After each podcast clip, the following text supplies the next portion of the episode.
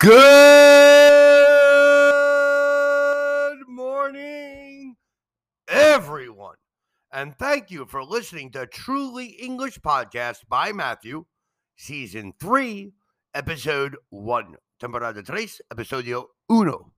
And today is the 13th day of October, 2021. Hoy es 13 de octubre, 2021. And today is Wednesday. Tomorrow is Thursday, and the day after tomorrow is Friday. Today is Wednesday, yesterday was Tuesday, and the day before yesterday was Monday. The day before yesterday, I was working. Yesterday, I was working. Today, I am working. Tomorrow, I will be working. And the day after tomorrow, I will be working. I will work all week. What about you? What did you do yesterday? What did you do the day before yesterday? What are your plans for tomorrow? What are you going to do on Friday? Please remember today, tomorrow, the day after tomorrow, today, yesterday, and the day before yesterday. So today I want to stop with the English class and I want to talk to everybody. I want everybody to pay attention.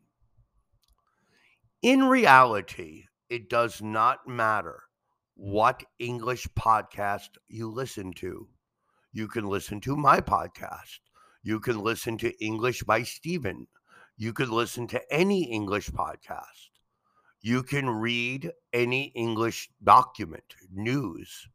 You can watch any English program.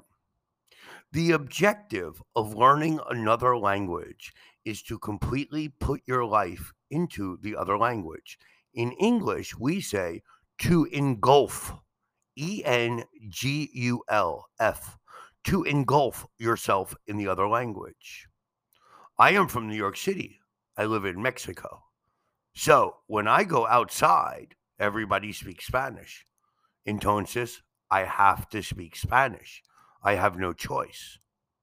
If you want to learn English and you move to an English speaking country, you'll learn English in a month because necessity is the mother of invention.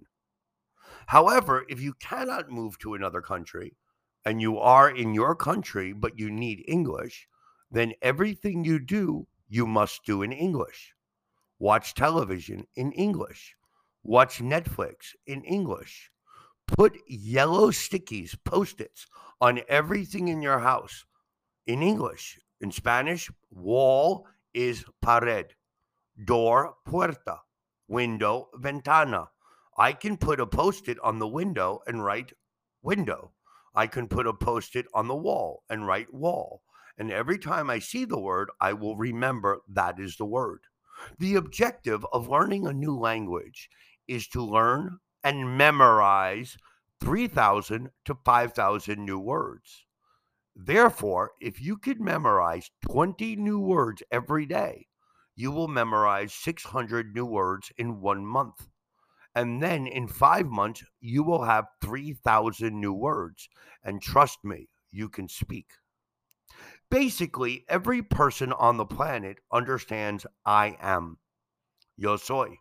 I am. I am smart. I am intelligent. I am fat. I am happy. I am sad. I am angry. I am happy. I am funny. I am stupid. I am lazy. But everybody understands I am, but everybody does not understand what the next word is. And the next word is always an adjective or a verb plus ing. We can also use a pronoun for example, I am Matthew, but we can use a verb, I am playing, I am cooking. We can use an adjective, I am fat, I am happy. Therefore, we need to learn the adjectives and verbs very quickly in order to start speaking in English.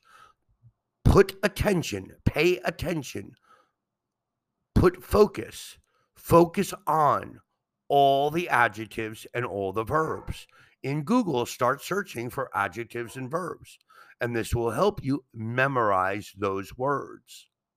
If you can memorize 3,000 words, better 5,000, but minimum 3,000 words, you can speak another language.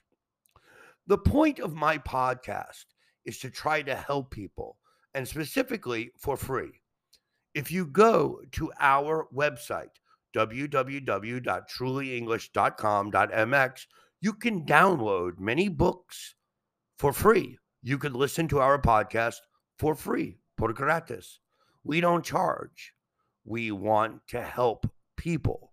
If people need help, we want to help them. That is our objective.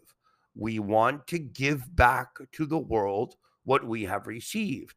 Many people have helped me. Now I am trying to help other people. That is what makes a good world. A good world is when we all help each other. It doesn't matter if one person is Catholic and one person is Christian. It doesn't matter if a person is black and another person is white. Nothing matters. We are all humans. We are all here together. We are all in the same boat, or specifically, we are all on the same planet. And we have to help each other. We have to reduce greenhouse gases. We have to protect our environment because basically, what does everybody want? Everybody wants a house, food, a job, and to be happy. That's what everybody wants.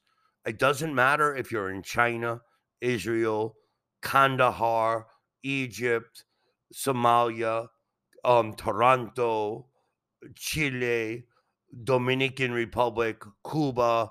It doesn't matter where you are. Everybody wants the same thing. If we all want the same thing, we can help each other. So I am trying to help everybody by providing a free podcast every day. I hope everybody enjoys the podcast. We are beginning season three. This is the first episode of season three today. And we would appreciate if you send us any comments and any questions to info at trulyenglish.com.mx or visit our website at www.trulyenglish.com.mx or send us your comments and any requests for future episodes to our Facebook, our Instagram, or our Twitter account, or here at Anchor Podcast. We want to thank you very much for listening for the last 300 episodes, and we want to wish everybody a happy and healthy Wednesday. Please have a great day. And remember, the most important things in life are to be happy and to be healthy. I want to thank you again. Peace and love to everybody. Please listen to our next podcast tomorrow on Thursday. Goodbye.